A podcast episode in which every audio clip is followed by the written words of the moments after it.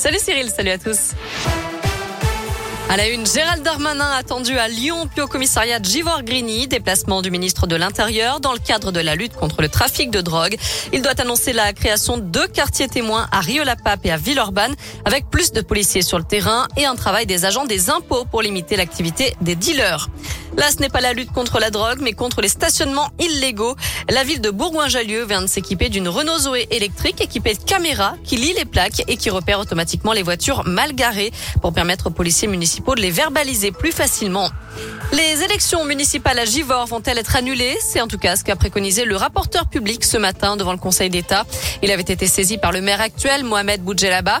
Fin juin 2020, il avait remporté l'élection avec une vingtaine de voix d'avance face à la communiste sortante Christiane Charnet. Pour elle, des partisans de son concurrent auraient fait pression sur des électeurs dans un bureau de vote. Le tribunal administratif de Lyon lui avait donné raison en février dernier. Selon le progrès, le Conseil d'État doit rendre sa décision dans une quinzaine de jours.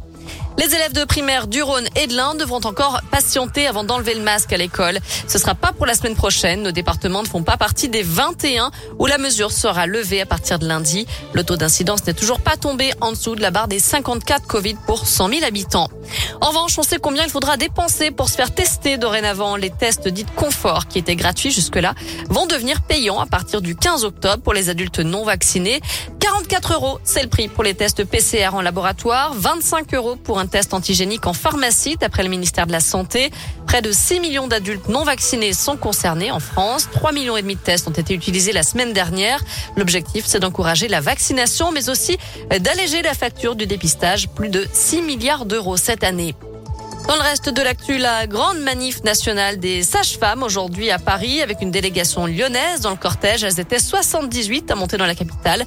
Parmi les revendications, les salaires, la reconnaissance de leurs études et des créations de postes. À la page des sports, il y aura du foot à suivre ce soir avec la deuxième demi-finale de la Ligue des Nations. La France affronte la Belgique à 20h45 et le vainqueur jouera contre l'Espagne en finale. Ce sera dimanche. Les Espagnols qui ont éliminé les Italiens hier soir, deux buts à un. Une scène insolite à Lyon. 30 moutons emmenés par la bergerie urbaine vont changer de pâturage. Ils passent donc par le centre-ville aujourd'hui, demain et samedi. Le troupeau va emprunter des trottoirs, des passages, à des passages piétons, 28 km de balade encadrés par des bergers et au contact du public. Vous pouvez aller voir ça. La bergerie urbaine fait de l'éco-pâturage, de l'entretien des espaces verts avec des animaux à la place des tondeuses. C'est plutôt pas mal. On vous a mis d'ailleurs une vidéo sur la Piradoscoop, piradoscoop.com. Un mot de météo avant de se quitter. Je vais y arriver. Je suis en train de m'étouffer complètement. Crachez dans Une micro. alternance de nuages et d'éclaircies pour cet après-midi. et les températures qui montent jusqu'à 16 degrés.